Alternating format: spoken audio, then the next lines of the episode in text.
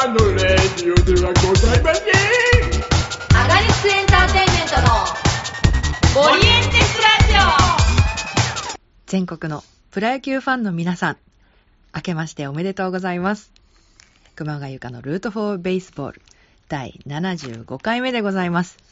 2022年になりまして、えー第1回目、今年第1回目の放送でございます。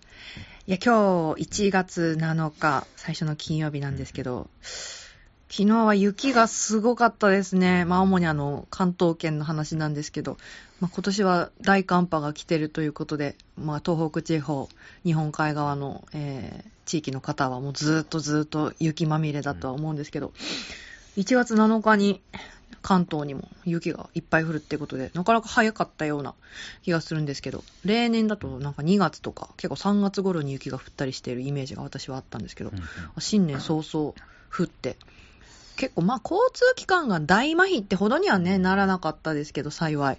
結構ね、あの、路上の事故がすごい多かったので、皆さんもあの大丈夫だったでしょうか。私はどうにか無事だったんですけど、近所ではあの車が見事にあのはまってしまって、あのみんなで数人がかりで押したり、なんかバスも止まっちゃってたり、渋滞になってたりみたいなことを見かけて、結構ね、転倒事故とかもすごい多いみたいなので、ね、今日もまだまだ氷点下で、路上が凍ってるので、足元にはご注意ください。新年早々ね、この滑っちゃう話でね、大変なんか縁起が悪い感じはししますけれども、うまい。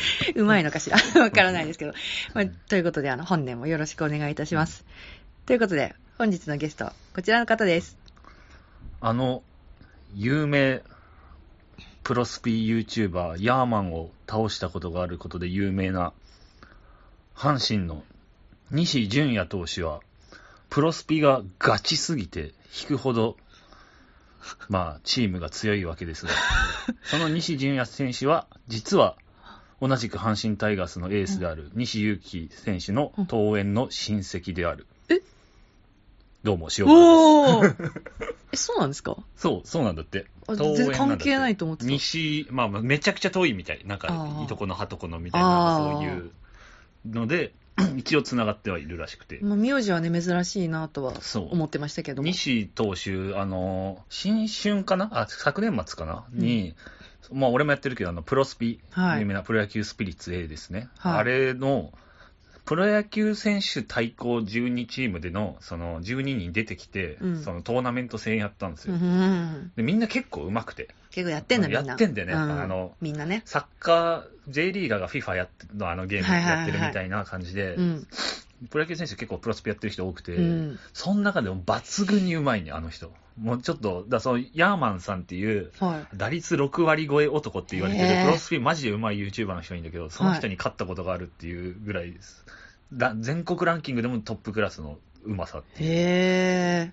西投手。去年ね、えー初登板初勝利を挙げた大西投手。うんね、今、2登板しかしなかったけど、でもドラ1で入って、鳴り物入りで入って、初試合でいきなり勝利投手になったから、うん。多分今後期待ですよ今後ね。もじゃあ、あの、プロスピだけじゃなく、じプロスピだ実践の方も。そう、あとあれがうまかった、あのシュートもめちゃくちゃうまかった。シュート？うん、シュートもプロスピめちゃくちゃうまい。で、なんか一番面白かったのは、広島対ヤクルト戦があって、西川選手対田口投手っていう試はいはいはいはい。合だったの。で、試合めちゃくちゃ接戦になって、最終回にチャンスになって、満塁のチャンスになったら、西川選手が代打で西川選手を出したの。え？自分を。ああそしたら田口投手が、リリーフで田口投手出して、はいはいはいはいはいはい。見事に打たれて、田口投手、めっちゃあの、ひょうきんキャラだから、うん。なんか、うわーってすごい似合って、やられたってのがめちゃくちゃ面白かったなるほどね。自分たちをね。にそう無料で上がってるんでよかったらはははは。面白いから見てください。プロスピって言ったら、うん。やっぱり田中将大さん、うん。ダルビッシュ有そう、投手が、二マー君と、人がようやってんなってイメージがそうそう。ツイッターでよくつぶやいてる。まさにマー君セレクションと、はい。ダルビッシュセレクションって2人が選んだ12球団1人ずつのはいはいはいはい。OB 選手を、えー、と輩出するガチャやってまして、でその西同士が血縁関係と、まあ、うんうん。登園だけど、みたいなのが、うん。そうなんだと思って気になって、うん。プロ野球選手の親戚関係みたいなやつを調べたの。ありますよね。結構面白いのがあって、はいはい。長嶋一茂雄と長嶋一茂とか、あとはい野村克也と勝則パターンみたいな、息子親子ね。親子関係とかは結構、まあ、有名じゃん。まあ誰でも知ってるけど、うん意外と、あ、ここそうなんだみたいなとこもあるの。うんうんうんまあ、あとは原と菅野とかね。ああ、おいっ子ね、うんおじさんね。とかもあるけどうんうんこれおもろいなと思ったのは、はい。えっ、と、現日本ハムの宮西投手と、はいはい。元日本ハムの現、え中日だっけ？あの、大野翔太キャッチャああ、ーはいはいはいはは、それぞれの夫人が姉妹同士。い。へえ、だから兄珍しい。弟同士にあったのかな義理の義理の兄弟。兄弟にあったのかなあとかあ、、それは珍しい。このね、義理の兄弟パターン何人かいるの。あそうなのちょっと、あの、選手名がマイナーだから今は挙げないけど、っうん。て方結構いて、はいはいはい。あとは、陽大館のお兄ちゃんがね、プロ野球、台湾プロ野球い選手。とか、うんうんうんうん。あとは、結構これ知ってる人相当少ないんじゃないかなっていうのが、うんえっ、と、元ロッテの内投手と、あ知ってますよあ、そうね、うんオコエ選手ね。が、がえっ、と、祖母がいとこ同士、うんうんうんちの母とオコエの祖母がいとこ同士っていうのは一、い一個ずれてるのが世代的な。とかね。ね、親戚なんですよね、あそこがね。そうそう、んんん意外とそういうのがあって、うんうん面白い。古谷拓也と優斗が、父親のいとこの孫が優斗とかな、こういういろいろ。ゆうと、ゆうとって誰ですか？優斗、古谷優斗は、あの古谷拓也はあの、マリーンズにいた方はいはいはい。古谷優斗は、あの、まあこれ良くない あれだけど、昨年末にあのソフトバンクで、ロッカーで盗難事件があって、なんクビか、になっちゃった人いたじゃん。なんか聞あれいたこと。が古谷お優斗投手ね、あ まさかのそう、日本人初の左投げで160キロを出した選手。そんな人いたの ?160 キロ？そうそうそうを記録した投手なんだけど、えーまあ、くまあ、クビになっちゃったけど。いまあまあそれそうやっぱスチールは得意だったみたいな。スチール、盗んじゃったのね。そう。とかも、そう、実は血縁関はい係があはいったりとはいはいか、はい。そういうのが結構出てきてね、調べてみたら面白かった。兄弟はね、結構、兄弟パターンね、リー、リー兄弟とかね。うんレオンリー。そうそうとかレオンリー。古いな。最近だとあの、いとこ、なんだっけ、うーん、名前忘れちゃった。あの。ヤクルトと DNA の、あ、スアレスですか？スアレスでもない、スアレスもそうだけど、あエスコバアイスーコバー。とかもね、うんいましたね。い。といとこ同士とか、ね。なんか、そういあう感じが。の、助っ人でね、そういう親戚っていうのもね、ね結構ね。結構いるんですよね。野球は結構野球家系が確かに。多みかったりとか、うんお父さんがやってたらやるとかね、お兄ちゃんがやってたからやるとかうんやっぱあるから。双子とかもあるのね。あ双子ですか？松田？あソフトバンクの松田選手とかも双子だし、うんうん。あとは、これ知られてないと思うけど、筒香も双子おお、それは知らない。で、お姉ちゃんらしい。あ、お姉ちゃんなうんんだ。だから野球はやってないかもしれない。あ、そうです、そうんですね。あと、川端選手とかね。あ、妹さん？うんとかもいるし。プロ野球選手ねうん兄弟パターンも結構、たくさん出てきて、あれ調べたら面白いなと思って。ロッテだと、あの、江村投手、投手じゃない、選手が、はあ、はあはあの、やま、元ヤクルトで、あはあはあ今はヤクルトで多分スタッフかなんか多分やってるんですけど、ロッテが江村直哉、はいはヤクルトが江村正也、今日でどっちがお兄ちゃんだっけ？えーヤクルトの方がお兄ちゃんだったのかな？いたり、うんあと、最近だと高浜選手ですね。あーそうだね高浜選手もちょっとあの、戦力外になっちゃいましたけど、うん今、弟さんが日ハムでね結構活躍してて、去年なんだったらめっちゃ目立ってたよね。かなり目立ちましたよね。あそこもなんか横浜、二人とも多分横浜高校でね。そうだねうんうんうんうん。ザ野球家系ってうん感じの。うん俺の世代だとね、入力兄弟。あはヤクルトと巨人のね。もう、ん意あ外との時は、弟が鳴り物入りで入って、お兄ちゃんの方が、ちょっと苦労人じゃないけどさ、なんか、まあなんか影に隠れた存在だったんだけど、結局お兄ちゃんの方がね、なんか晩年は活躍したなってお感じで。兄ちゃんが優作？優作が弟じゃない？あの、巨人にいた方だよね。うん。あれが弟かな？うん。だ弁当屋とかになったんだよね。九州で。なんか一旦 DNA のスタッフで、やってたやってた。用具スタッフ、フっていうか、用具でねスタッフみたいなうんだか。らもう本当にアルバイトみたいな、うんあれで働いたりとかしてて、なんか九州行ってお弁当屋さんになったみたいなのを、なんか俺、あの、年末のああいうはい、あの、戦力外戦的なやつ？的なやつで見た。うんそうそう、とかね。結構いるんですよね。柳田選手もいとこがなんか、プロ野球選手なのかな？元、元かな？父がなんとかみたいな。元巨人の選手みたいな。はいはい。とか結構あるんですよ、調べると。結構いるんですね。うん、高木京介と奥川くんが、え？えー高木の妻が奥川のいとこ。へえ、とまさかそんな、ね、結構あるんですよ。そんなところでもつながりが。うん、面白いと思って。やっぱ宮西と大野の互いのそうですね。ねお嫁さん同士嫁が。これはちょっと、へーって思ったね。確かにそんな。ことあんだ。義理の兄弟っていうのは面白いね。面白いですね。そうなんだ。だからあの、親戚の集まりとかで、お正月とかに、ねあ、どうもどうもって、明けましておめでとうございます、お兄さんみたいな。ね。ってことだよね。ってことですね。うん。面。白いよね。面白い。あ、そうなんだ。兄弟対決とかもあるかもしれないけど。あ、兄弟対決、そう、私も一回見たことがあって、うんそのマリンスタジアムで、あの、江村兄弟だったんですけど、はいはいはだから、えーっと、ロッテの江村が打席入って、い。えお兄ちゃんがピッチャーで、向こうピッチャーだったんですよね。だから、で、対戦だってなって、だから球場はおーってなるから、で、コールで、なんか、普通だったらかっ飛ばせかっ飛ばせみたいな、な。タイムリータイムリー江村みたいなところが、兄貴に負けるな江村みたいな、あ、直哉って言ってたのかうなん。どっちだったかなっていうコールをやってみたりして、はいはいはい。珍しいまあ、光景こういうの漫画とかでもタッチとかもあるけどさ、あの、大抵さ、まあ、偏見というか一般論でさ、なんか弟の方が優れているみたいなさ、ななんかあるじゃん。その野球やったら弟の方がうまいみたいなパターン。ンあるからこそう、ん兄好きになりがちだよね。なんか、かだから兄こそ頑張ってほしいみたいなさ、宇宙兄弟もそうじゃん。なんか、弟が優れてるからこそ、うんなんか兄貴の方好きになっちゃうみたいな、ななんか、あるなと思って。そっちのパターンなんですかね、うーん。でもちびまる子ちゃんはお姉ちゃんの方が優れてる 確かに。てか、どっちが優れてるとかないけどね、本当はね。めちゃくちゃ偏見なんだけど。まあでもあれだよ。キャラによってはジャギがね、ジャギ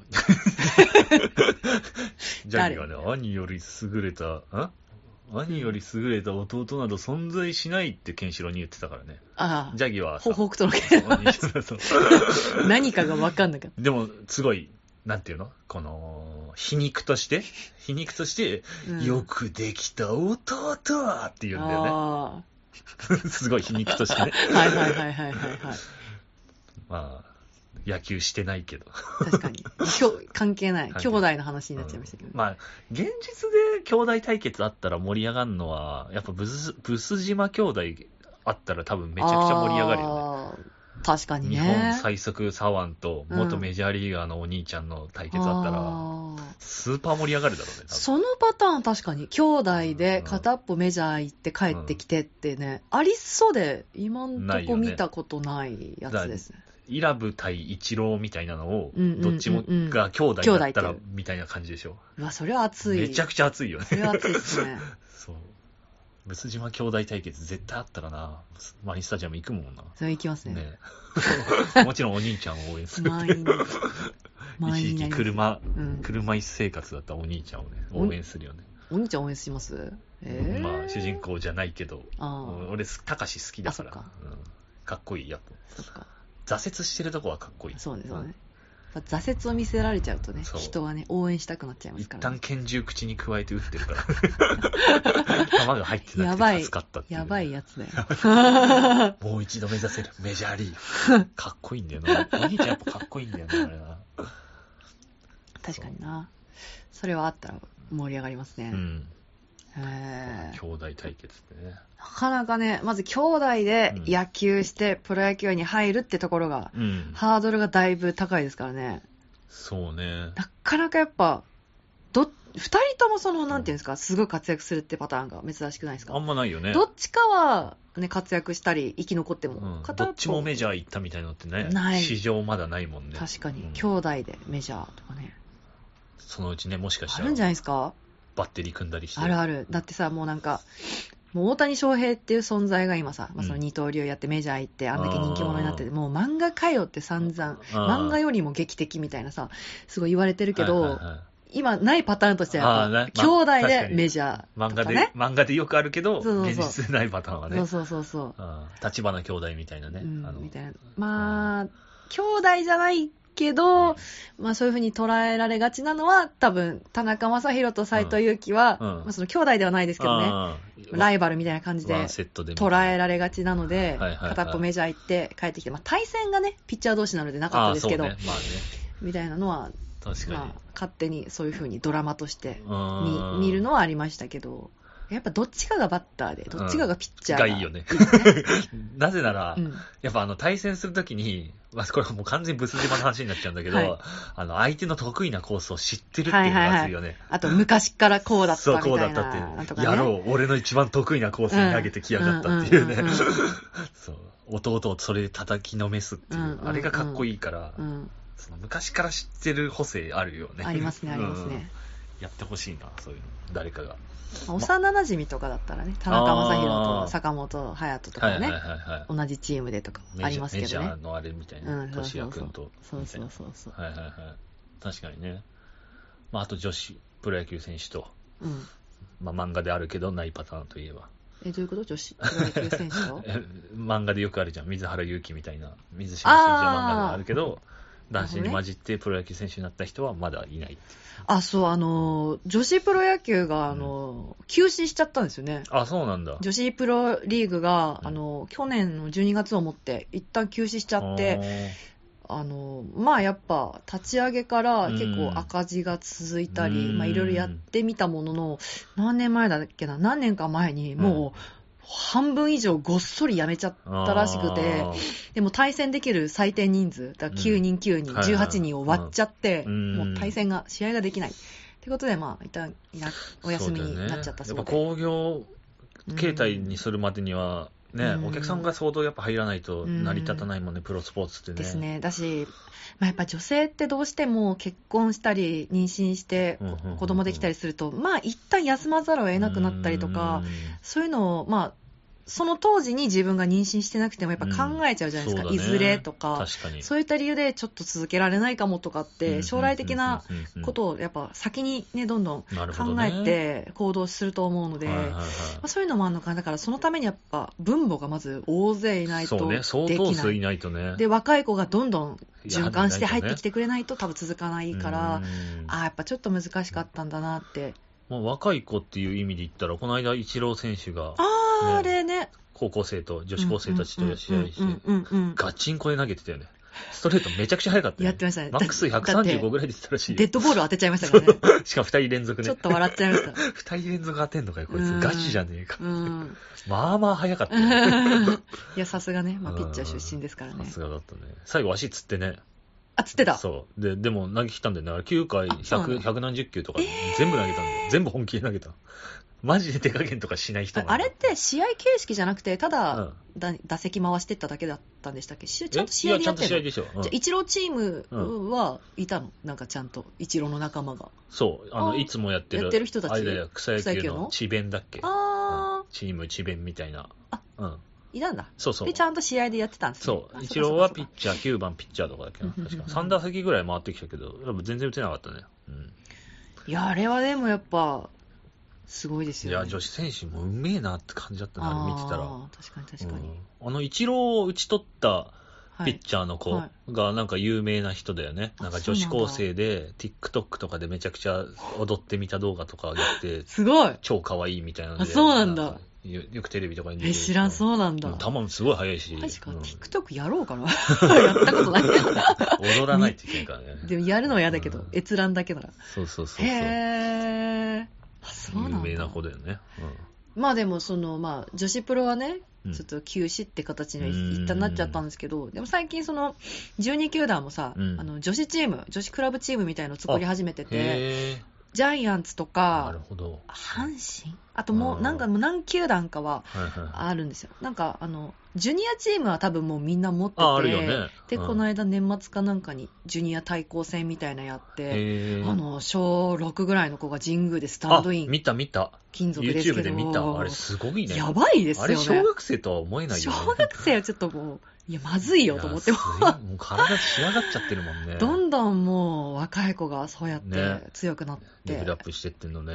まあだから、野球畑は本当に途絶えない、まあそうだ男子の方はまあね。分母がやっぱ圧倒的に多いよね。うんい。や、すごいですよね。やっぱお金のかかるスポーツなのにさ、うん。みんなやりたがらせるのか、やりたいって思うのか、うん。あれだけの人数がやって、まあそういうお金の持ってる球団が手厚くそういうね、うん。若い人たちがやりたいっていうのをこう、機会を与えてあげるっていうのは、まあ一つうん、方法の一つっちゃそうだよね。うん。うん。まあありだなっていう。うんうんうんそうそう、だから、ジュニアチームはもうちゃんとなんかこうあって、うんまあ自分たちのチームにも将来的につながるかもしれないですしね。ロッテはいジュニアの出身の選手とかいるもんね。いるのかな？いるいる。ロッテに入った選手でも、あ、涌井とかってそうじゃないっけ？え、わ、涌井が違うか。学屋だって横浜高校、もともとライオンズじゃないですかあいや少年野球も少年野球の時に、知らないそうなんだ。ななんか、なんかね、あの辺の世代で結構いたんだよね。ロッテジュニア。俺らが世代の時あったから、ロッテジュニアがあって、はいはい。なんか、県内で有名なやつとか、あいつマリーンズジュニアの出身だよ、みたいな話とかよく上がってたから、あ、うんやっぱうめえな、みたいな話とかしてたからう、ん多分いるんじゃないかな。まあでもいる、うんいるんでしょうね、多分ね。そう。ねそれで、あの、まあ、多分これからその女子チームも各球団作り始めるんじゃないかしらって思うんですよね。確かに確かに。あの、その、それぞれいろんなところで立ち上げてる、うん。まあ、施設のというか、クラブチームと多分対戦したりとか、社会人わかんないですけど、そういうチームとやるんでしょうけど、多分将来的には、多分そう遠くない未来に12球団の女子チームがきっとできて、ね。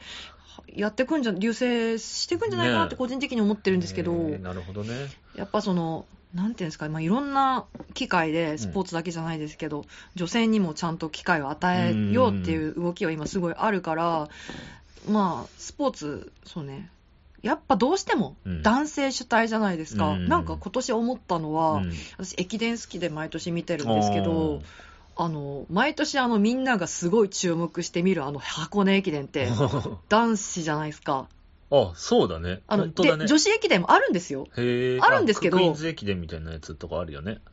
クイーンズ駅伝とかあるよね。あの女子女子専用のやつとかね。そう、女子駅伝は駅伝でやってんのへに、ー別にすごいメインとしては取り上げられないし。なんでだろう。そういえばそうだね。てか、もはや、別にリレー、あの、男子の駅伝にですよ。はいはい。別に外国人枠みたいのがあったりするんだし、うんなんか一人ぐらいいても、女女性がチームに例えば何人、比率何人とかで決めても別にいいような気もするとかそれ。こそ柔道がそうなったよね。ミックスルールになったじゃん。あの、初めて、今年、あ東京五輪からできたさ。団体戦団ですか？体、女子、男子、うんうんうんうん混合団体だっけ？みたいなのあったよね。そうそうあれそうだったもんね。フィギュアとか卓球とかはね、結構やったり、混合ダブルスみたいな、テニスとかもか。あ、だねありますそうだ、卓球の混合ダブルス面白かったよね、あれね。ねうんだから、確かに確かに。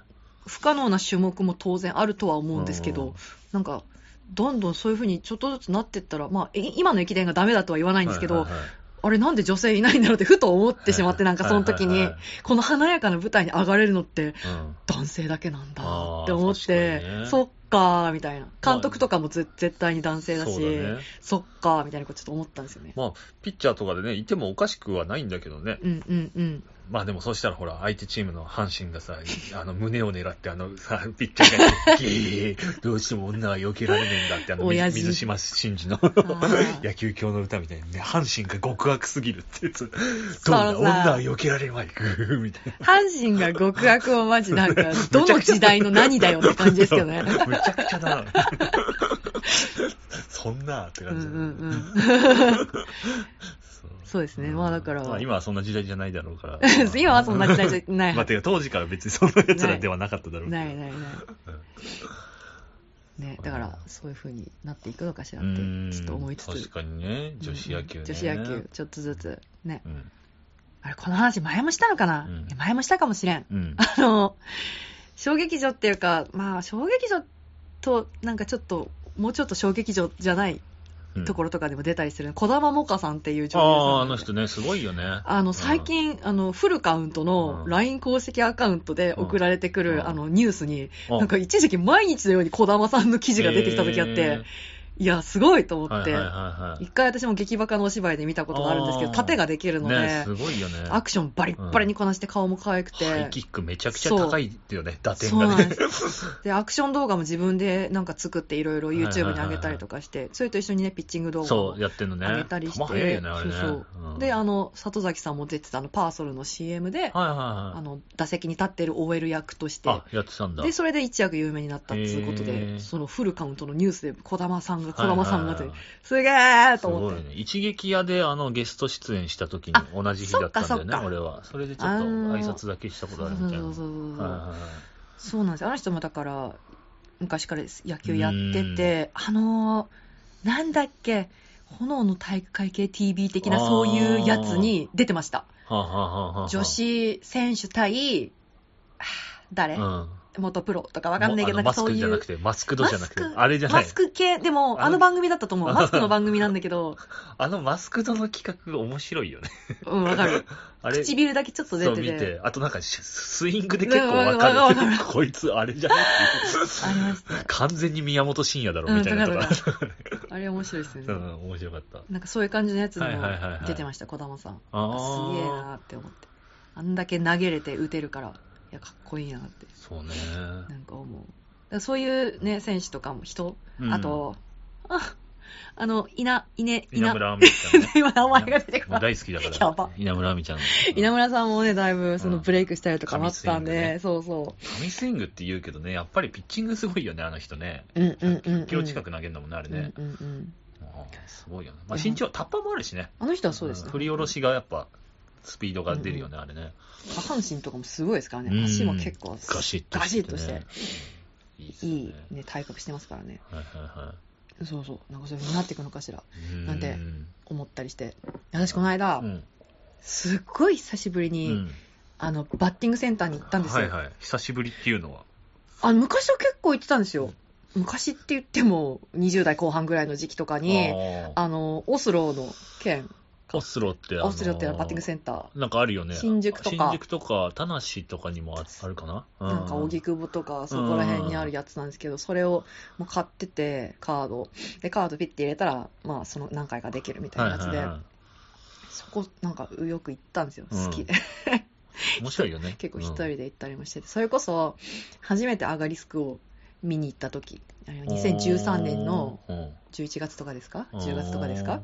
うんうんうんに、バイト行って、うん。バイトの後に、その内見の予約をしてて、ミラクルでやってたそうですミラクルで。ああ、はいはい。あ、ちょっっと小1時間、時間あんなと思って。ああ、近いもんね、これは行くべと思って、はいはいはい内見見る前に、その何発かうん。飛ばしてから。うん。行ったりとか。あ、いろんな人がいるよね。まあそうです歌舞伎町。夜夜行くとさ、なんか本当さ、周りホストクラブとかですからね、あそこね。あんな飲んだ状態でバット振っちゃダメだよ。まあでも それが楽しいんでしょ、ボーリングとかもそうだけど。怪我するぞ。まあ怪我はするけど、うんそこまで。いいよね。そうそうそうみんなが女子に、女子に教えたがりおじさんがね、いっぱいね、後ろでね、いや、もっと上から踏んだよって言ってね、お、結構うまいじゃんみたいなね。そうそうそう。言っちゃうよね。わかるって思って。うんうん言いたくなるっていうね。うんありますそう。ですごい久しぶりに行ったんです。うかれこれ多分、し4、5年ぐらい行ってなかったんじゃないかっていうね感じで行ったんですけど、うん。やっぱ全然打てなくてね、うん。2ゲームやったんですけど、うん。20球、1ゲーム20 20球ぐらいだったと思います。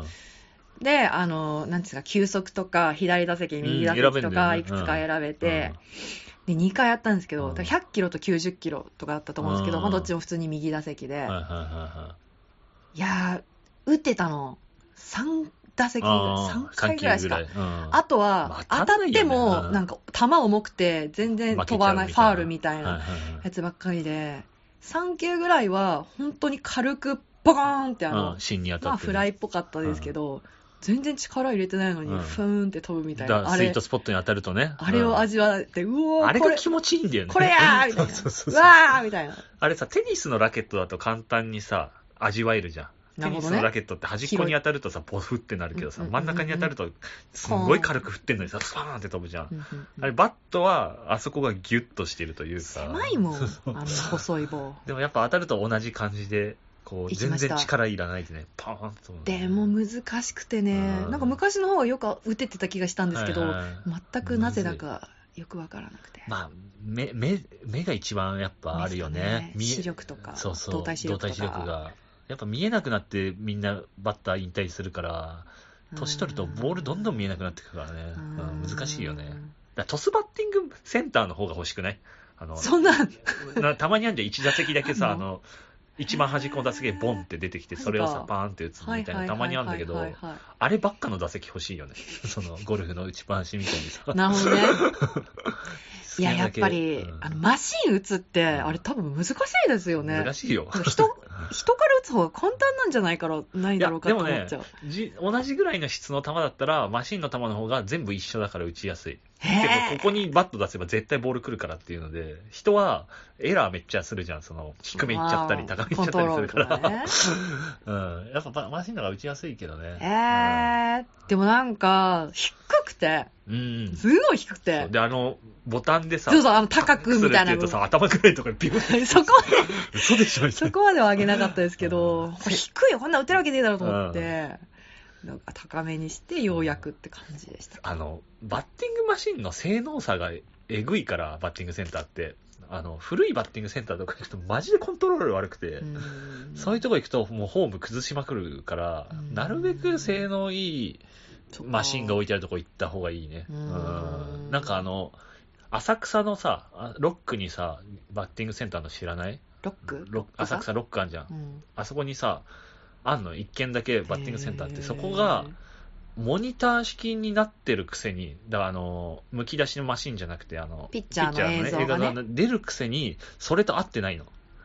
えー？だから、め最悪最悪、マジで。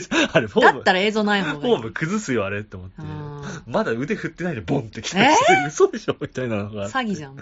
あそこでは絶対打たない方がいい。あそれはやめた方がいい。。かないです浅草は行かない。うんだ一番いいのは、やっぱ、ついてないのがいいよね。映像が？映像がね、わかる映像あれ邪魔じゃないですか？邪魔なんだよね。っていうか。まあだから、タイミング的にピッチャーが実戦で投げてくるのに合わせたい人はいいけど、うん映像とマシンの性能差にがありすぎると、めちゃくちゃフォーム崩すからう、んやめた方がいい。基本的にやめた方がいいよくないっていつも思ってる、俺は。なんか、その映像と一応まあタイミングが合ってたとしても、実際投げてんのマシンじゃないですか。ねだったらマシンのその動きを、うんこの準備してうんブンってホールまでのマシンの様子の方が見たい、どっちかっていうと。んそうね。その方が感覚合わせられそうじゃないですか。腕が回ってるとこでしょ。そうそうそうアームが動いてるとこね。そうそうそううん確かに確かに。そのあと映像に映ってるやつ誰って確かに。あの古いんだよね。うん古いのかな？あわかんないですけど田中正宏とかさ、菅野とかだったらわかるけどさ、なんか福本とかフォーマーとかさ、お前、いいつの選手だよ、お前みたいち違う違うんです。私が行ったところ、あの、市川のコルトンプラザの近くにある、あの、ドーム上のバッティングセンター,、な。センターなんですけどバッテ、ィングドームね。あの知らない人が映ってるんです。選手じゃないんです。社会人野球のおっさん何？誰？みたいな。おっさんがとにかく並んでて、しかもなぜかピッチャー選べるんです。ああ、投手あるよね1、2、3みたいな。でも、も、誰かわかんないし、特徴教えてくれないと さ、投手1、2、3とか言ってもわかんないじ球ゃん。は一緒だから。せめてその説明書みたいな、投手1はなんかなん、とかです。なんとかみたいな、低めがとかさ、ね書いてくれるのに、そういうんじゃない。違いわかんないよと思って。気気分の問題。そうそうそうそう。でもなんかもともとその、あの、なんていうんですか、バッターボックスっていうか、うんあれ、マシンごとに、うんあの、サイドスローとかあるんですよ。そう、あんだよね。あそこね。低いやつね。びっくりした。びっくりしたちゃんと横から投げる。そう。高津とかが投げるあの高さの球が来んだよね。うん。でも映像別に高津じゃないから、誰っていう人が サイドで投げてきて、そうそう誰みたいな。ちょっと打ちづらかったりしてね。うんそうそううんそう。まあでも、よく一般的に右バッター、左ピッチャー打ちやすいって言うけど、うんあの、うんあそこでも確かに打席入ると、左ピッチャーの球は見やすい感じするね。マジっすまあか感覚的な問題なのかもしれないけどね。左はね、やってないんですよ。右ピッチャーしか対戦しなくて。なんか出どころが、やっぱこっち側に向かってる感じがして、やすごい見やすい感じがする。気分の問題かもしれないけどね、もしかしたら。いやいやいや、あそんなことないですか。穴の場所がだから違うんだよね、あそこは。打席が全部さ。なるほど。サイドスローは低い位置にあるし、左ピッチャーは左側にあるし、右ピッチャーは右側に穴開いてるしって全打席違うじゃん、あそこスピードも全部違うし。だから、バリエーションめちゃくちゃあるバッティングセンターだよね、ああそこ。結構ね、ね、面白い。で割と良かったです。そうなんですよ。また行こうと思って。ただ、うん久しぶりに振ったのもあるんですけど、バットがまあ重くて、重いよね。金属。う ん重いと。あんな重いっすかって思って、マジで。うん子供用のいっちゃんちっちゃいのでちょうどいいぐらいだったけど、あでも俺もね、バッティングセンターで振るときは少年用の備え付けのやつ結構使う。本当にやっぱ重いやつ使うと疲れちゃうし。え、でもなんか大中20小みたいなのあってうん、中を使ったんですけど、はいはいはい小だとさすがになんか短すぎて。て、うん、そうね。どうなんだろ大体俺らが使うのが85センチぐらいなんだよね。で、少年野球って78センチぐらいだからうん、多分7センチぐらい短い。う。うんうんけ、ど、軽い方が、やっぱ疲れないからうん、バッティングセンターでは。ううんん結構俺は軽いの使っそっちゃうか、。じゃあまじ、まずは最初はそっちからでうんもよかったのかな。だし、あそこはね、貸してくれんだよねえ。貸しバットあって、入り口入ってすぐのとこに、あの、いわゆるさ、バッティングラックみたいな、あの、差し込んで、うんいっぱい差してるのがあって、それ受付に持ってくと、貸してくださいって言うと貸し、無料で貸してくれるの、えー、知らん俺は絶対それを使うようにしてて、あっちの方が打感が良くて、打った時すごい気持ちいいから。ら。で、さらに、2000円以上の、あの、9回以上のカードを買うと。買うと、ん。ビヨンドマックス使わせてくれるの。ビヨンド？あの、金属バットの、うん。えっ、と、芯の部分がゴムになってる、ウウレタンの、ブニョブニョのウレタンになってる、うん。草野球界で、俺らが昔ね、20年ぐらい前に誕生したバットで、実は柔らかいボールは柔らかいバットで打った方が飛ぶっていうことが科学的に証明されて、それからもう今もずっと使われてるビヨンドマックスっていうのがあって、それを特別に使打たしてくれるの。あの打感を味わいたくて2000円分買っちゃうときは、やっぱビヨンドで打ちてえなっていう。反発力すごくて。へ金属で打つと、金属って硬いから、はい軟球って潰れちゃうんだよね、ぐにゃって。ー打った瞬間、あの多分スロローモーションで見ると潰れてるんだよね、ぐにゃって。それが、形がぐにゃってなってると、あんま反発しなくて、あれが丸いまんま、そう、当たって飛んでった方が飛ぶんだよね。そうそう。っていうのが、もう最新の、最新でもないけどね、20年ぐらい前の研究で分かって、それからはああいうウレタン製のやつが今流行ってんだよね。ただ芯に当たらないと飛ばないから、逆に。だからまずは当てるっていうところから練習だったら金属が絶しないと。対。うんそうですよね。まあ、だからバントをするっていうのも手だよね。えー、でもいきなりそんな。まともに触れもせんのに偉そうにバントなんか練習してってなっちゃう。俺が行くじゃん。バッティングセンター行くと、やっぱね、目が慣れてなくて打てないの。わかるね。見づらいな。最初の5球ぐらいが。だから絶対バントから入んの、俺は。で、それは、いわゆるプロ野球選手とかやる、あの、うん待ってコツンって当てるバントじゃなくて、ハーフバッティングみたいな感じでうん。構えるんだけど、はい。せーのでバントみたいな。足上上げて、せーので打つ瞬間にバントするみたいな感じで、ピッチャーに思いっきりこうやって、うん、両手で叩き返してあげるみたいな感じでほほほほ当てると目が慣れるから、それでタイミングも取れるし、1、2の3って言って、1、2の3って言って、バントをぶつけるみたいな。それ強めに結構打つんですか？そう、強めに押し込むみたいな。バントって普通勢い殺すじゃん。ピッチャーに取られないように。じゃなくて、ピッチャーに返してあげる感じでボールを投げ返してる感じで。え、構えはバントの構えでってこと？持ち方。あの、手を離してね。右手と左手え、なん離して。かバントって怖いって思っちゃうんですけど、。怖い、確かに。なんか近い、ボールが近い感じがすぐそこ手とか目に。まあまあ当たるしね。えー怖い怖い怖いそれをやってからすると目が慣れるから目うん。目も慣れるしタイミングも合うからうーん。1構えて12の3で来るなってそれを染みつかせてからあようやくちゃんとギュッて握って構えるとタイミングが合うっていうのをバッティングセンターでは結構やる。マジか。その次元にはまだいけない私はまだ。それの方が逆になんかむずそう。わかんないけど。やってる。人あんまいないしね。見たことないしね、俺は単純に目があんま良くないかあらー。それをやらないと見えないんだよねもう。いやでもやっぱボール見えないっす見えないよね。マジで。なわかる。んていうか。なんかね、いや、この蛍光灯がとか思うけど、うん。そういう問題じゃなくて、うん。なんか見えてやっぱないんだなって。早く動いてるものは見えない。基本的に。見えない。うん。あとだし、ナイターのバッティングセンターもやっぱ打ちづらいなって思ったことありました。あ。夜ってこんな見えないもんなのっ確かに。ていう。で、照明ガンガンに焚くから、うん。それが逆に眩しかった真っりして。白のものが向こうからビュッてくるからね。そうそうそう、やみづらーって思ったこともやっぱ確かにあったし。ナイター苦手な選手とかもいるもんね。いますよね。うん。うんうん。もう、でも打てない、バッティングセンターで打てない人の、に結構これアドバイスとしてよくあるのが、うんストレートを空振りするときって、ほぼ99%下側を振ってんのね。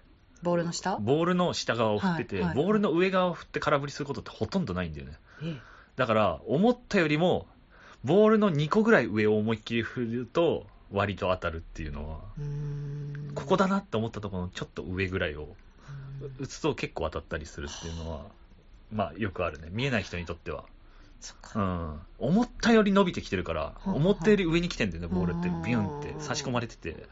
自分の脳で考えてるボールの軌道よりも結構上目に来てるんだよね。で、実際はそこまで目で追えないじゃん。打つ瞬間まではなんとなく予測だから。途中まで見て予測で振るから、思ったよりも上目で振ると結構当たるんだよね。あ、当たったみたいな感じになる。そっかう。ん。だからそうピッチャーによるけどね、120キロ、130キロのピッチャーになるともっと上だし、もっと回転かかってるから、もっと上に来るから、その度合いをうんちょっとずつうん微調整していくと後半だんだん当たるようになってくるうんみたいな感じだよね。うん、まあ確かにむずい。俺もバッティングセンター行くと結構打てない時は全然打てないからね。当たらんっていう。当たらんですよ。うんマジで。とにかく当たんなかったそう。当たらない時マジで当たんないよね。とに、なんかね、当たりがどうとかじゃなくて、まず当たってくれないと気持ちよくないから、はそうね。ぁーってなって。空振りすると疲れるしね。疲れる。バットをね、ブンって振るのそうそうそうも疲れる。。ボクシングでさ、うん思いっきり全部パンチ打つけどさ、うん当たってないパンチってめっちゃ疲れんじゃん。あはぁって言って。はぁって言って疲れるけど、当たると気持ちいいんだけどね。ねそうそうそう。そうなんですよ。あとなんか結構、感覚が早くて、あ、もう次投げるんだみたいな。うんああれ感覚早いよねビュンビュンうんビュンビュン早い確かに来て、なんか、あ、じゃあ次こうしようとか、何も考えれず、あ、来た来た来た来た。確かにあ、終わっちゃった。そうなんだよ。あそこのバッティングセンター、普通のとこより、なんか、1.1倍ぐらい早いんじゃないかなって俺は思ってる。なんとなくでも早いと思います。うんなんか早い気がする。他のとこの方がもうちょいゆっくりだったかな、みたいな。まあちょっとガチめのバッティングセンターなんだよね。あの、あれやってるし、スクールやってるし。やってる高橋義彦さん。そうそうそう、ロッテ元ロッテの、うん。そう、方が来たりしてるから、ちょっとガチめだから、回転率上が上げてるし、まあ、早く次来ることによってのメリットもあって、うん。疲れて、体が、あ。早くやんなきゃ、早くやんなきゃってなんじゃん。そうすると最適化されてくんだよね。ももうその力でしか振るほどね。あの最低限の力が残んないので振ってるのが一番正しい振り方だから、っなるほど。ていう、まあ多少のメリットはまああるっちゃあるんだよね。なるほどな。まあでも確かに一球一球ね、見たいよね。うんで、あ、次はどうしたらいいんだろうとか考えたいけど、うんもう何にも考える時間ないから、ないよね。全部打てなかった、はぁ、みたいな感じでわかる。終わりがち。いやそうなんだよね。ガチめといえば、うん隣の打席でうん打ってた男の子が、うんまあ、ほんと小学校低学年ぐらいですよ。の子が、で、お父さんが後ろからこう見てて、あ見ててねお父さん監督が、もっとこうして、もっとこう、うんもっとこう、みたいなの。それ怒ってる感じじゃないんですけど、と淡々とこう、うんもっとこうして、こうして脇脇が開いてるぞ。ね真面目にやってるもんとか言って。そうなんですよ。真面目にはやってんだけど、で、お父さんはもっと改善ポイントをただ言ってるだけなんだけどやっぱそれを認めてもらえてないって思ってるかうんら、ちょっと拗ねちゃうんですよね。こっちはやってんだやってんだよと思って。うるさいなって。かわいそうにいや、わかるなっていうう。んで、お父さんも言いたいんだよね。そうね。もっとこうしたらうまくいくのにって。おじさんはみんな言いたくなっちゃうんだよな。もっともう柳田はそんな振り方しないぞみたいな。だから、今ね、活躍してるプロ野球選手も、ねうんお父さんにしごかれた人いっぱいいるんですけど、こういう感じだったんだきっとなって。小さい頃はみんなそうだったんだよねち。ゃんとやってるもんみたいな。うん 可愛いなと思って、それがたまらなく可愛いと思って。もうちょい上の世代になっても、いや、いるパターンも結構あるの。中学生、う中、ん中3ぐらいの。うんいるだでしょうね。もう170センチぐらいあって、もうがっちりしてる男の子なんだけど、後ろからもう仁王親父がそう、ベガ立ちしてる、ベガ。ベガ立ちしてるお父さんが、うん脇開いてんぞみたいな感じで、ベガ怖え。すごい手話なバッティングパーンってしてんのに、うん開いてんだよ、脇がみたいな感じで。すげえ。結構見ると、マジかよ、みたいな感じにうんうんなる。うんうん。あと、あそこのバッティングセンター結構女子の選手も多いよね。あ、なんか女子、中学生かなわかんないけど、うんうん。あの、いわゆるアンダーシャツ着て、ユニフォーム着てる女の子が結構来て、うんうんもう俺なんかより全然速い球バンバン打って帰ってくる人とかいるから、はいはい。結構ガチめの子が集まったりして。て、へまあファミリー連れも多いけどね、近くにショッピングセンターがあるから、そうですね。んちょっと昔やってたから振っちゃおうかみたいな人もね、結構いろんな人いるよね、あそこね。ーあそこでもあれですね、ストラックアウトはなかったですよあね、。ない。もうし、ね、確かにない。もうほんとストイックにうんバッティングだけ。チャラくないからね、あそこのバッティングチャラくない 全然チャラくない。確かに。そうなのよ。え、ストラックアウトってやっぱちょっとチャラいんですか？ちょっとチャラくない？なんか。うんまあなんとなくはわかるんですけどだってストライクゾーン広いし。あああんなんでストライク取れねえよって。お前どんな巨人なんだよってうん。うんうん。そうストラックアウトも結構あるとやりたくなっちゃうんだけどあな。あるね。大敬遠とか行くとあるけどね。どこどこ？大大敬遠って行ったことないか。うん。鎌ヶ谷と市川との、なんかあの、境ぐらいにある24時間やってるバッティングセンターがあっへて、え。あの、24時間やってるゲームセンターなんだけど、バッティングセンターとかカラオケとか野球場とかバスケットコートがついてるとこがあって、すげえ。そうそう。そこ行くと、ストラックアウトもあるし。打席もめちゃくちゃあるね。うん10打席ぐらいあるかな。おーうんすんごいね、古いタイプの、あの、工事現場で旗振りドットおじさんいるじゃん。はい。あの、液晶にドットのおじさんがさ、あ赤と緑のおじさんが旗振ってんじゃん。うんあの絵のタイプのピッチャーがが投げてくる。出てくるな。いいですね。カクカクのピッチャーが投げてくる。なんだこいつ。見たことある、そういうのいいですね。で鬼コントロール悪い時とかあるから、うんめっちゃ低い時とかあるから、おいみたいな。そんなの出ねえよみたいな。あって結構いいんだよ、大体。へうんー。行ってみたい。バッティングセンターね、いろいろ、いろいろあって、はいまあ新宿もあるし、2個あるしね、あそこね。オスロー歌舞伎町2個あるじゃん。えーもう一個わかんないかもも個オスローしか結構近くにあるんだよねあ、。そっか。そう、とか、有名なのはそのオスローの、田無にあるオスロうん。ーが有名で、うん。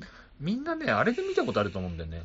西武新宿を、西武新宿駅から乗るときに、はい。あの、ホームの壁にでっかくオスローのバッティングセンターの、あれが出てあのー広告？出てて、それは田無駅に繋がってるから。はい。ああ、はいはいはいはいはい。そこはね、でかくてう、んなんなら15座席ぐらいあるかな。めちゃくちゃでかくて、かつ、すんごい昔行った時、すでに、あの、自分のバッティングフォーム取れる機会があったから、録画？そう、VHS テープから持ってくと、取れんの、それで。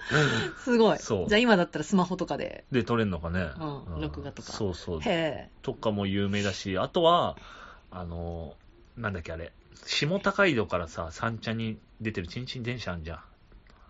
え。何でしたっけ？あんじゃん。ありますようんに東京のやばチンチン電車。あれに乗ると、あ途中に上町？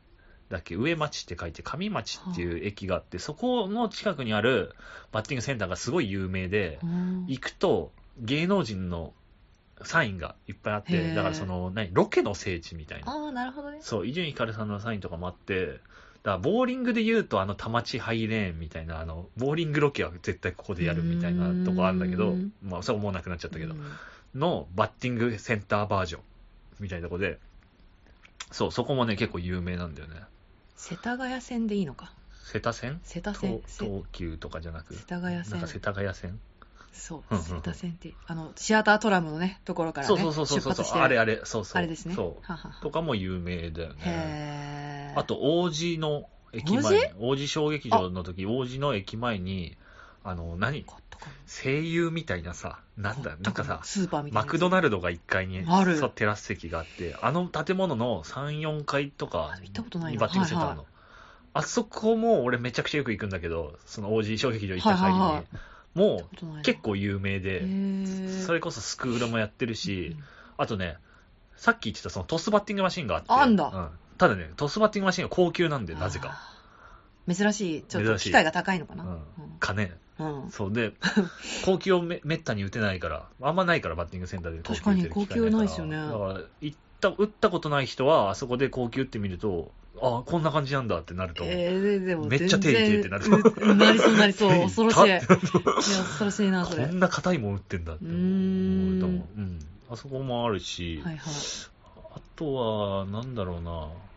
まあ結構あるんだよな。あそこは何ですか？神宮のとこの。あ、神宮のね、あの、あれだよね。選手の打てるやつ。ダイヤのエースのえ、なんだっけ、ココラボ？沢村くんだっけ、あの、うんうんうん主人公の主人公？が投げてくれる画面がある。それは行ったこと私まだ選手の映像しかやっあるよね。たことなくて。あの並びにあはいって。。菅野みたいなそうのがいて。そうそうそうそう。あそこもね、何度かあっダイて、ヤのエースあるんだ。はい。あの横にさ、神宮の草野球場があありるんだよね。ますね。あそこで試合すると、はい大抵みんな試合前にあそこでちょっとうん。はひ、一振りしてから、いはいはいはい。そう、試合行くっていうのをね、よくやってたね。ううんん。そうそうそう。あそこも有名だよね。うんうんあそこもだからやっぱその神宮で試合見見終わった後のファンとかがダラダラってこうなだれ込んで、私も行ったことある。それで言うと東京ドームのさ、あの、あドームシティについてるあんじゃん、バッティングセンター。あれはど、それどこにあるんですか？私み行ったことない。あの、水道橋降りて、はい橋渡るじゃん。渡る陸橋渡っでて、すぐ目の前にウィンズとか入ってうる、んうん。あの、でっかいビル、5階建てぐらいのビルあるじゃん。はい場外馬券場がある。はいあれに入ってんの。あそこにあるのか。あそこに入ってて、えっとね。なんか昭和感じる。うん。そう、あそこもね、前から来る普通のタイプで高級打てんだよね。えー普通のバッティングセンターのタイプで高級が打てる。うんまあでも、あんまやんない方がいいと思う。うん怪我するから。ちょっと、ちょっと大丈夫。うん。そうそうそう、打てるんですよ。へえ。あそこのビルすごいですね。馬券売ってて、プロレス やってて、バッテンになってなんかマジで。男の子の男の人の匂いがすごいですね。野球うん。いや、すごいな。みんな同じ色のくすんだ帽子かぶってる おじさんがね、すごい土日行くとさ、ジャンパーみたいなの着ててねすごいな、こういう。いいですけどね。そうそう、楽しそう。はいみんなはいはいちょっとね、あの、もつ煮みたいなの食べうながら、ん。楽しそう。うんうんうんうん。そう、とか、なるほどな。バッティングセットいろいろあるよね。昔はなんかさ、そこいら中にさ、なんかあったんで、チャリンコでちょっと行くとさ、うんなんだここ、こんなとこにあんだみたいなとこあったけど、すげえ数減ったなって気がする。なんですかねうん。まあ、経営大変でしょ、あんなんね。そっか。わかんない。うん100円とかそこいらで打たせるわけでしょ。確かに。うん。な船橋のね、夏美大のあの、船橋の市営球場に行く途中にね、まあ今もあるかな、なんかバッティングセンターあって、そこが、あのー軟球だけど、なんか150キロのマシンがあって、ーそれをなんか近所の、俺らもそうだったから、近所の高校生たちがみんなこぞって打ちに行くみたいなのが、1打席だけね、あって、でも全然当たんない。もう早すぎて。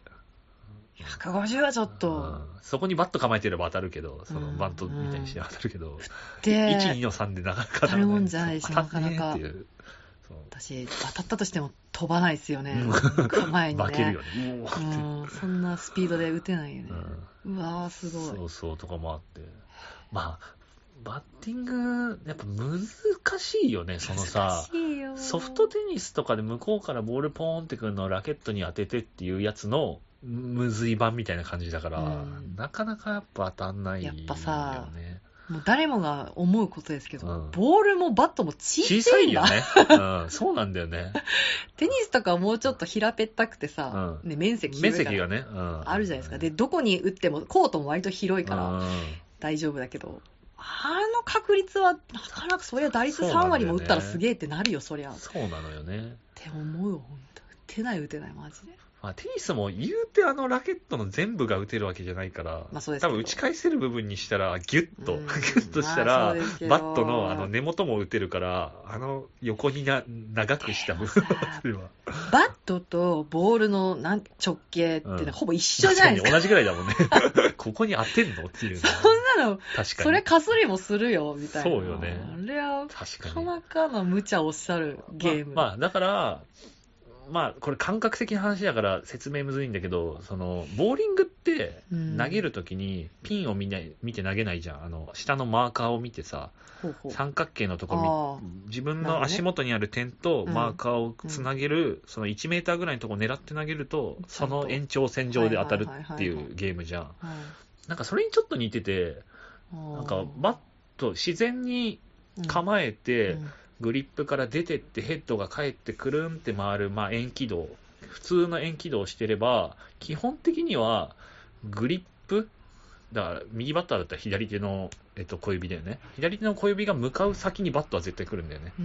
だから、ボールが来た時に自分の左手の小指をバットに当てる気持ちであ向かわせていけば、絶対その先にバットは来るから、当たるっていう風にはなってるんでね。だから、芯を直接当てようとするとむずいじゃん。うんうんうんだからその先に合わせていくと、自然とそこに入っていって、パーンって当たるみたいな。に私、この間、右腕だけすごく疲れちゃって。はいはい、だから押し込む方右で打っちゃうみたいな。でも、バッターによっても結構いろいろいるっていう話を聞いて、ねうんまあ、こっち側で奥の手で打つ人もいる。うん山田哲人とかはそうだという話を聞いて。でもまあ、やっぱり、手前の手でうん、こうバンって引って打つのが、まあ、良しとされるというか。昔はね、めちゃくちゃそうだったんだよね。えっと、うん。右バッターだったら左手、引っ張る方の手が重要ってずっと言われてたの。俺も世代的にはそうなんだよね。最近のバッターみんな逆言うよね。右手の押し込む方の手が大事って言って、うんこの間 YouTube であの古田のあんじゃん、はいはいはい。方程式みたいなのあんじゃん、うん。あれでも金本さん、あの阪神のね、うん。もう言ってたけど、やっぱり押し込む方の手で打つって言ってて、うん。そうなんだと思って、考え方どんどん変わってってんだなと思って、うんうんうんうん右手で、なんだろう、まあそれこそね、ラケットを持ってると思ってそうですね。振り上げるじゃん。うん。うんで、ラケットは左手使わないじゃん。使わないですねあの、片手で。は反動は使うけど、うんうん。うん。振るときには使わないじゃん。で、それをこうバットと同じものを持ってると思ってこうやって当てに行く、右手で、うん。のと同じって言われてるよね、最近は。テニスのラケットの動きと一緒。昔はさ、テニスのラケットってさ、下から上に上げるからさ、いわゆるバッターで言うと、アッパースイング、うん。良くないんだよね、うん。この教え方良くなかったんだけど、最近は、いや、いいんだよって言って、右手からう、んそれを上から打てばいいだけっていうふうに言って、うん。ボールを投げる動きと全く一緒っていう。右手を振り上げて、はいはい。ボールを投げる瞬間、リリースの瞬間、これがバットの当たる瞬間に変わるだけっていう風にうん教える人が増えたね、今、ゆまあ、YouTube 見てる限りではね。う。ん。なるほど。全然変わってんだ、そういうのが。なるほどうね。ん。まあ、バッティング感覚的なものが多いから、うん教えづらい、あれよねやっ。ぱ分野だよね。だし、うんある程度経験していかないと、別うんに試合じゃなくてもバス戦でもいいんですけど、うん経験していかないとわからないことがやっぱ多すぎて。そうね。球がどれだけ速くて、うん。球がどれだけ見づらいかは、人から説明されてもわからなくて、こんな見づらいんだってバットが意外と結構重くてすぐ疲れちゃうことも、バットを持たないと当然だけどわからなくこんなて、重いんだってね。なんか久ししぶりに、あ、そっか、バッティングって難しいですなって、うん。当たり前のことを、別に私なんてやったこともないのにうん、経験スポーツ選手としてないのに、あむずいとか思って。だから、どんなに YouTube でね、何百時間バッティング動画見ても、多分1打席実際に打ってみる方が、そうですな。身にはなるとは思う。本当に、本当にまあ。三島もね、認識より行動だって言ってたけど、まあそういうことだよね。要するに、机上の空論を並べたところで、うん。バッ本トを振って当てた数の方が全然大事っていうの。はその通りだと。いやいや。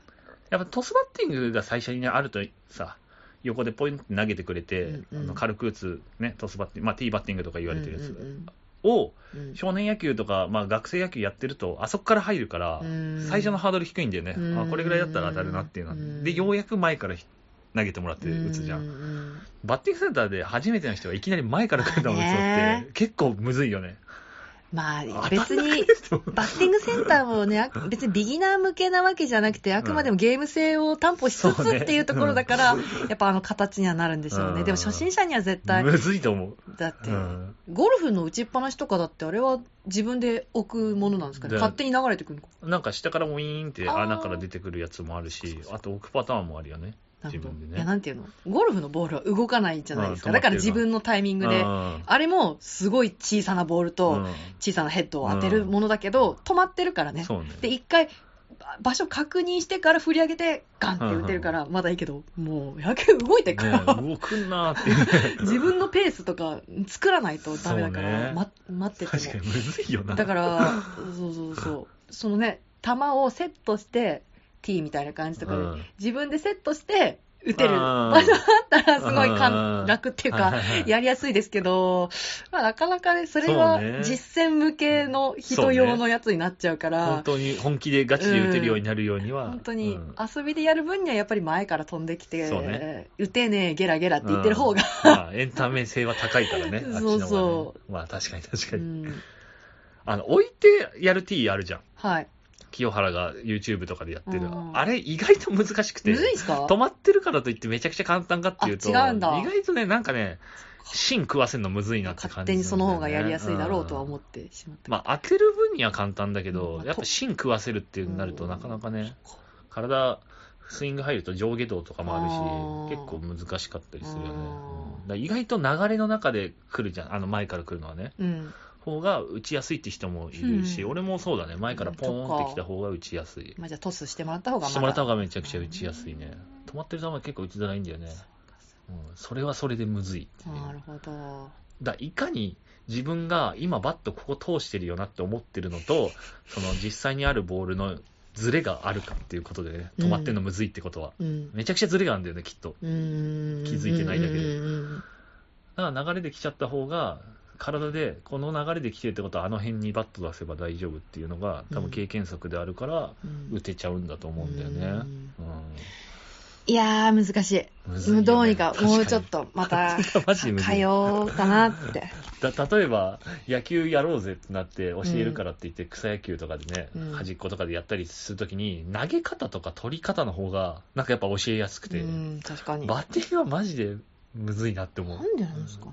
うん。いろんなものが連動しすぎてて、あボールの認識とか見方とか、うんあと体の使い方とか、全部がめちゃくちゃ連動してるからう、ん。一個だけ教えるのすげえむずいなって思うよねうん、バッティングって。ー確かに、バッティングって、あのゲームの中において、自分から始まるう動きじゃないですもんね。うん。ピッチャーが投げないと行動できないムーブだから、そうそう。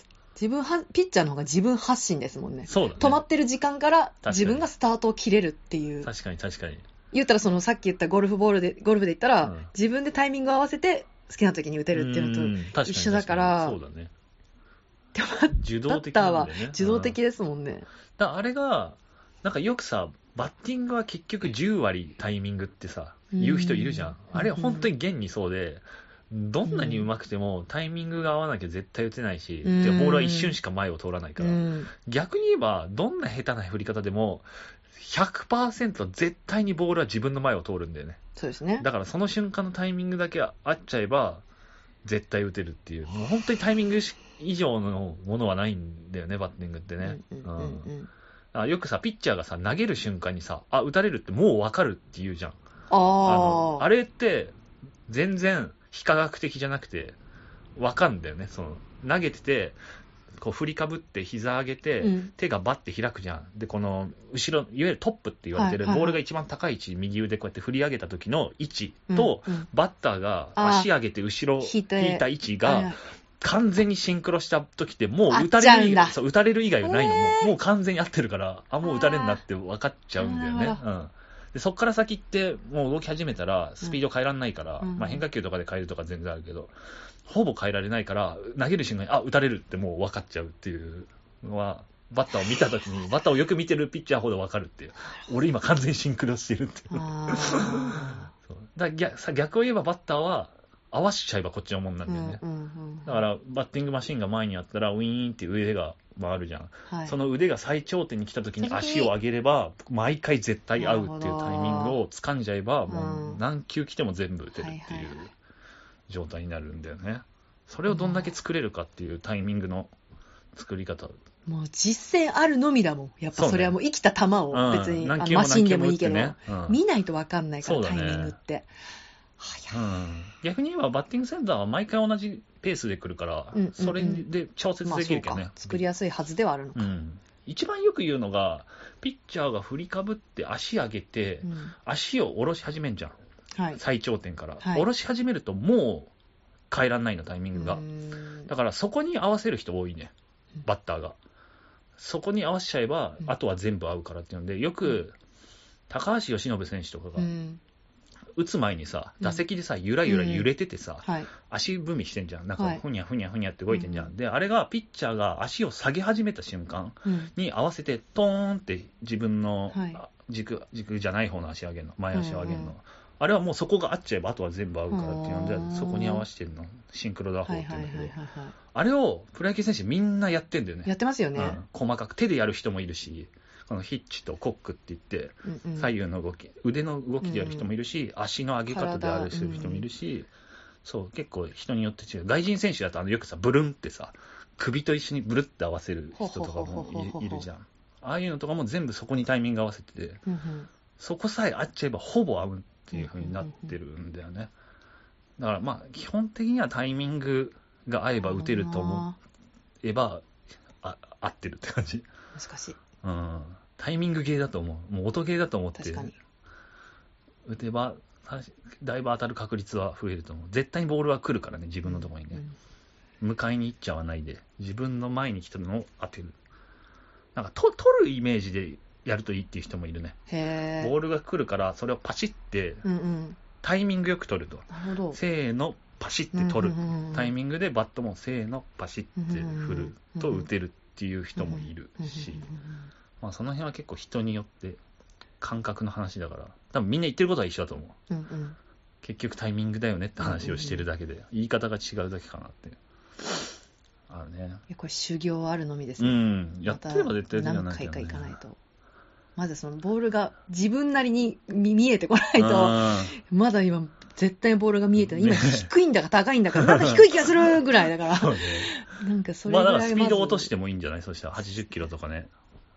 なんかあんま遅くてもあれなのかなと思って。そうねなんか遅いの9 90ぐらいまあわかる。遅いのは遅いので打ちづらいんだよね。とか言っちゃったりして生意気に。うん個人的には、あそこのバッティングセンターは100キロが一番打ちやすい。そうなんだ、うん100か。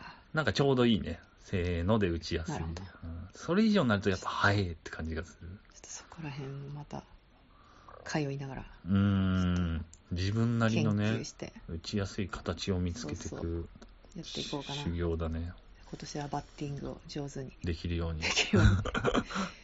タイミングゲーだからね。そう。ピッチングは結構うまいんじゃないかっていう説が。ああ。なんだそれって感じいや別に。説ってなんだって。知らんけど。話なんですけど、キャッチボールした時に、はいはいはい。そうそう。綺麗に投げれてる。そうピッチングの方がまた筋がありそうな。のああ。で。生まれ変わったらピッチャーになるかな 野球はちょバッティング。ね、どっちもやんなきゃいけないからね。まあそうなんです結局よ本当にチングもね、ピッチングもむずいけどねむ。ずい当たりますけどねむずいに決まってるんですけどねまっすぐ投げるのがもうむずいじゃん。むずいなんで相手の胸にそもそも投げれるのって思うもんね。うんうん自分で言うのもなんだけど。うんそうなんだよね。変化球とかの意味が全然わかんないんでマジでわかんないんで まあ、一番手っ取り早いのは、俺がすっごい効果的だなって思うのは、相手とキャッチボールするときに、間に、二人の間に地面に線引くの。もまっすぐ。うはい。で、その地面上をボールが、それずに通っていく。へっていうえことをイメージしながら投げると、必然とまっすぐいくまっていうのは、はあ。結構よくやってるやられてて、里崎さんもこの間、あのー袴田さんが始球式初めてやるって言った時あそうなんに、だ。うん。あの、動画内では説明しなかったけど、うん。よくよく見たら下にやっぱ線引いてあって、うん。あ、やっぱそうだよねって思ったんだけど、線があるとガイドになるから、うんさっきのボーリングの話と一緒だけど、うん。このライン上に投げれば相手の胸に行くっていうのが分かりやすい。うん。うん誰でもできるし、道具いらないから、すごいおすすめ。真ん中に線引くの。うん投げやすくなる。やろやってみてください。う生まれ変わったら野球選手になるために 前世からちょっと準備を積んで。いやーそうね、徳を積まないそう徳を積んで。徳を積むように今経験積んで。生まれ変わったらそうね、ちょっと来世では。世界初のプロ野女子プロ。女子プロ男子に混じった。女 女子子プロ。そこは男子じゃなくていいんだね。わかんない。女子でやるんだね。わあどうなんですかねどっちかわかんない。来世になったらもしかしたらソフトバンクのロッカーで選手の荷物ね、うん。いあれを盗んでる。やめてください。しないよ。女性初の盗み、盗っ人選しないよ。手。160は投げるけど盗っ人だったっていう。ダメだな。めちゃくちゃ悲しいよね。ダメだよ。あれオークションかなんかで売ったんでしょ？まあそうだと思う。ダメだよ。だから例に漏れずでね、今までもいたもんね、そういう人ね。ないよ。ダメダメ。うん160キロ投げてもね、ぬうん盗みしちゃったら意味ないかダらね。盗まなきゃよかったんでそう本当に悲しい事件です。不利な当時。はいそんな感じでちょっと今年は自分もねうん。プレーをうん。していこうかなみたいなあの、にだんだんせ試合にさ、文句言えなくなってくるよね。いや、わかる打てないとさ。いや、別に今までだって分かってたけど、より一層言えなくなると思う。やっぱ打てねえなって思う。いや、打率1割やばとかうん思ってたけどね。言えなくなる。うんいや、言うけど別に。それはそれとして言っちゃうけでもそうど、なんだよね。打率1割も打ててるだけすごい。みたいなペコパみたいな感じになってくると、あ打率2割切ってるとはいえ打ててるだけすごい、みたいな。あ。いや、なるよ。打席入ったことある人はみんなそうなると思う。あ、本当に。150キロに当たってる時点でマジですげえ。いや、マジですごいよ。本当に。そうなんだよ。見えないもんね、150キロとかね。もう。わかんないみ見見たこともないからわかんないんですけど、打てるわけねえって思う。そうなん本当に。みんなすごいんだよ、やっぱ。何事も相手の立場にね、立つってことはって見てね。本当に初めてね。大切ですから。そうなんですよ。皆さん今一度、今 一度ぜひ、相手の立場に立つ。なんだこれ。道徳の時間みたいな。想像力を。働かせるっていうのは本当にね。ね、いや、スポーツでも本当に大事だし、確かにね。何でも、何でも大事なことですから。うん。いや、バッティングやったことない人はね、ぜひやってみてほしいね。むずいですからね。うん遊び、ね、遊び半分でね。で、行けるしね、バッティングセンターね、そうそうそうそう遊びで行けるから姿でも行けるから。そうそうそう、仕事帰りとかにね、一人でも行けるから、全然行けるね。そうそうそうそうん今多いんじゃない？なんかなんなら。お一人あ様。遊べるとこないし、うん。もしかしたらねそ。の、あんまね、今、連れ立って遊びに行くのがね、ちょっとあれだったりする,、ねねするけど、バッセンだったら全然一人でう。んしかも、ワンゲームとかマジ数分で終わるから、そうだね時間全然かかんないし。確かに。早いよね。うん。あと、ダイエット効果めちゃくちゃあると思うよ。やっぱ、うんすげえ疲れるもんね。めっちゃくちゃ疲れるうんめちゃくちゃ疲れる。2ゲームやったらもう、あ、もう無理っすって感じだったから、うんなるなる。そうなんよ。定期的にやれば、うん結構おすすめだよ。かなり。安い。1000円で4回とか打てるよね、大体ね。そんぐらいいくと思います、多分。結構お得なコスパのいいうん遊びだよね。楽しいから、うん。ぜひ皆さんもぜひぜひ。一緒に。うん、行ったことない人、本当行ってみてほしい。ねすごい面白い結。構全然女性でもいける。多いよね。女性の方多いよ、本当に。結構あの、ホームランランキングみたいな、あーバス戦って書いてあるじゃないですかね今月の1位みたいなあるある。結構女性のね、あ名前いるんだね。上がってるんですよ。いや、すげえなって思う。ねよくあの的に当たるなって。ね よく当たるよな。飛ぶだけですごいって思っちゃうのに、的に当たるとは何事よと。確かに。でもあれって立つ打席に結構よりますよね。ね 中央の打席がいいに決まってる。うんさ、一番左一番右の打席って、ファールだろ、みたいな。めっちゃ引っ張るか、めっちゃ流すかしないといけないかそうだねら、確かにそうだね。超むずいじゃんって思うんですけど。結構、バッティングセンターによっては完全内野フライみたいなところにあったりするもんね。ですよね。絶対。そうそうう。ん、あるある。ですけど。確かに。はい。当たると気持ちいいんだけど、あれね。カーンってね。当たったことないもんボックス当たるとめちゃくちゃ気持ちいい。え、ちゃんと光るやつですか？いや、普通のあのあ、そこのはただのボードだから、そこは光んかそういい音がする。ポコーンって。か。いや、いいなめちゃくちゃ気持ちいぁいつか、い。いつかね、いつかね当た打てるよね。、打てるように。うん。タイミングと上目を振るはいそれだけで多分打てるようになる。頑張ります。はい。じゃあ本日この辺で。うんえーっと、お知らせとしては、あの、私先月にあの、自習企画の講演をやりまして、うん無事に終わりまして、うん今それのあの配信を、が絶賛配信中です。あの、カチューナッツのセーラー服を溶かさないでという、えー講演の配信が1月の23日までチケット発売中です。えチケット買っても、あの、すぐ見なきゃいけないわけじゃなくて、28日間見れるので、ほぼ1ヶ月。なのでう、んあの、ぜひ買っておけば、うんいおいおい見れるので、買ってください。うん見てください。あ面白いので。パソコンで再生して、そうそうそうそのう。画面を録画してえ？永久保存版にするっていう。それ多分ダメかも。わかんないけど。個人で楽しむ分には配信のあれ的にわかんないですけど。うんはい。本当はダメです。ダメかもしれない。裏技。まあ、あんまちょっと推奨できないです。うん裏技です。な、何を言ってんだ 何を言ってんだそうそうまあ特にい人もいますよ。DVD 化の予定はまあありませんので、はいはいはいあの、この機会にぜひ見ておいてください。うんはい。あとは、えー、来月のラジオは2月4日の金曜日です。うんはい。ということで、また今年も、えー、リスナーの皆様、うんぜひぜひよろしくお願いいたします。はい。はい。じゃあ何か言い残したことはありませんか？うーん、特に、なかった。うーん、なか。野球のこと？いや、わかんない。なんか。無茶なこと。西純也選手のあのプロスピよかったら、YouTube で見てください、うんめちゃくちゃうまいから。実際に野球よりうまいかもしれない。そんな、今年はじゃあ活躍するといいですね。そうですね西ドラ1だからね。確かに。うんはい。そんな感じで終わりたいと思います。本日もお聞きいただきましてありがとうございました。お相手は私、熊谷と、塩原でした。ほいじゃうん、さようならホームラン。